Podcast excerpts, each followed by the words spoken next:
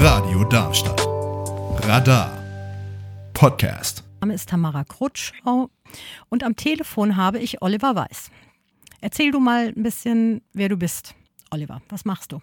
Ja, hallo Tamara. Ich lebe in Darmstadt, ähm, bin beruflich bei einer Bank beschäftigt und äh, bin seit ungefähr einem halben, dreiviertel Jahr für die letzte Generation tätig und ähm, ja, habe ansonsten einen kirchlichen Background, ähm, der Corona-bedingt jetzt äh, lange stillgelegen hat. Und ja, das wäre so, so viel zu meiner Seite. Vielen Dank. Oliver, ähm, wie hast du vor zwei Jahren vom Einmarsch der russischen Truppen in die Ukraine erfahren?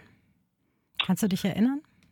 Ja, ähm, erschreckend, dass es jetzt schon zwei Jahre her ist. Das ist das Erste, was mir dazu einfällt. Ähm, ich habe es aus dem Radio wahrgenommen. Bin froh, dass ich da diese ganze Welle in Anführungszeichen und die Berichterstattung nicht über Fernsehen und Bilder mitbekommen habe, sondern weil ich kein Fernsehen nutze, eben entsprechend übers Radio. Ähm, was ist dir durch den Kopf gegangen? Was war dein Bauchgefühl dazu? Eigentlich die erste Reaktion war, das kann doch nicht wahr sein. Hm dass wir in Europa an der Stelle sind, wo ein, wo ein, ein Land in unserer europäischen Nachbarschaft äh, angegriffen wird.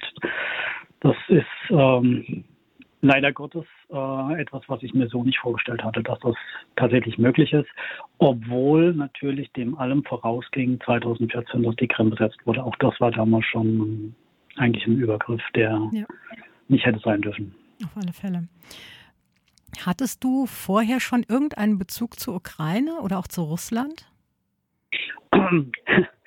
äh, zur Ukraine nein. Mhm. Tatsächlich nicht. Ähm, da ich ähm, ja, jetzt fast 57 bin, ähm, fällt sag mal, zumindest die Zeit von Glasnost äh, in, in ein Alter rein bei mir, wo ich damals bedingt durch Gorbatschow tatsächlich das Gefühl hatte, hier kann sowas wie ähm, ein neues Europa zusammenwachsen, was ja weg aus meiner von Kindheitstagen an geprägten kalten Kriegszeit mhm. äh, geprägt war, hin zu einem äh, sich gegenseitig verstehen, wahrnehmen und äh, ja weg von den alten polarisierenden äh, Bildern hin zu einem gemeinsamen ja, und das ist alles durch Putin quasi wieder auf Null oder noch schlimmer zurückgesetzt worden. Mhm. Hast du denn direkt die Möglichkeit äh, zu unterstützen oder welche, welche Wege findest du ähm, äh, zu unterstützen oder was, was ist dir wichtig in dem Zusammenhang?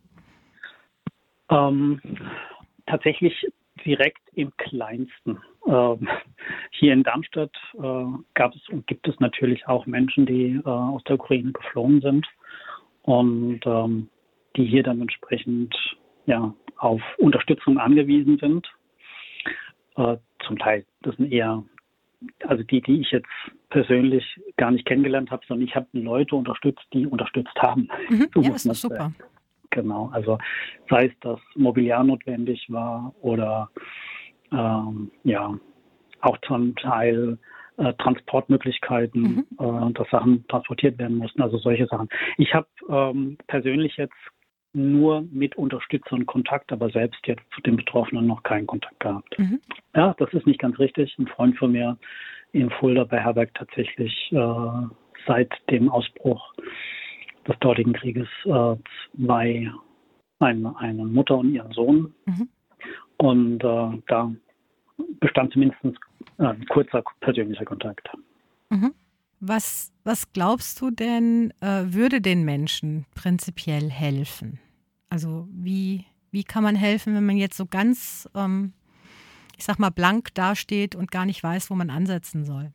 So ohnmächtig, wie man der ganzen Sache gegenübersteht, ist, glaube ich, das Erste, was, glaube ich, jeder tun kann, ist, äh, sich in dieser Sache eine Meinung bilden, zu versuchen, sich eine Meinung zu bilden, was schwierig genug ist, weil wir ja in so einer Medienwelt sind, die ähm, gefiltert ist Auch wir leben in einer gefilterten Informationswelt. Und wenn das möglich ist, eben durch persönliche Kontakte. Mir fällt gerade ein, ich habe noch einen weiteren persönlichen Kontakt auch wieder zu Unterstützenden gefunden gehabt in Grota. Da gibt es einen deutsch-ukrainischen Freundeskreis, die vor Ort ähm, ein Waisenhaus unterstützen und betreuen. Also das sind Möglichkeiten, also dass man sich Wege sucht, wie man Informationen aus, aus äh, möglichst erster Hand bekommt, beziehungsweise von Leuten, die eben dort vor Ort sind. Das wäre vielleicht das Erste. Und das Zweite, und das ist automatisch, wenn man dann mit den Menschen Kontakt hat, dass man dann versucht, in seinem Rahmen, also in meinem Rahmen habe ich jetzt noch keine Möglichkeit gefunden, aber in, äh, in, in seinem Rahmen eben versucht, Menschen vor Ort Unterstützung zukommen zu lassen. Ich glaube, das ist das, was äh, helfen kann. Gucken wir uns doch diesen Krieg oder diesen Konflikt, ja, es ist ein Krieg, ähm, nochmal ein bisschen genauer an. Ähm, hast du eine Idee, was Lösungsansätze sein können oder auf welchem Weg man dazu käme, diesen Krieg zu beenden? Ich glaube, das Allerklassischste wäre, versuchen diese Parteien, die Konfliktparteien an einen Tisch zu bekommen. Das wäre das allererste, damit die erst wieder mal in ein Gespräch kommen, um über Lösungsmöglichkeiten nachzudenken. Leider Gottes ist das durch, soweit mir das jetzt bekannt ist, durch Putins Seite meistens dadurch verwehrt, weil die Bedingungen nur einseitig erfüllbar sind, äh, die Konditionen, und auf der anderen Seite sozusagen äh, Wünsche zwar geäußert, aber nicht erfüllt werden. Also auf ukrainischer Seite. Mhm. Von daher ist die Waffen sind für mich keine Lösung, mhm. definitiv.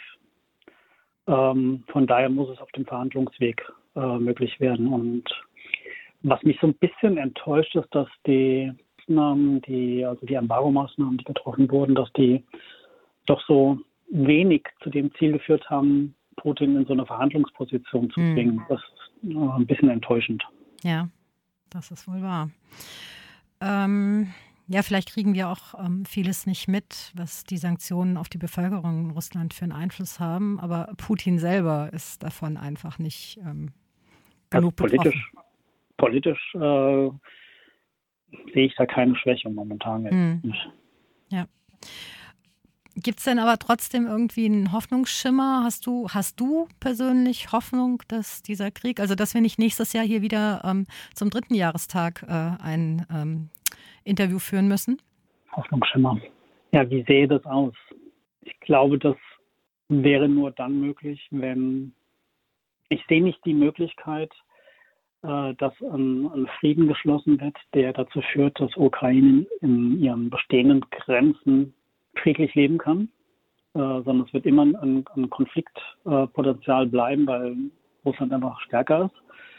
Ähm, das heißt, die Option, so bitter wie das klingt, aber ich glaube, besser in einem befriedeten Land leben, als in einem Land, was dem Krieg weiterhin ausgesetzt ist. Und was mir was sehr wünschenswert wäre, statt Unmengen an Geld in Waffen reinzustecken und in Munition und über Aufrüstungs äh, jetzt europäisch äh, Mindestmengen an, was weiß ich, 2% Bruttoinlandsprodukt, äh, um Waffen äh, aufzurüsten, stattdessen lieber das Geld in den Wiederaufbau der Ukraine stecken. Das wäre für mich das mhm. Zielführendste.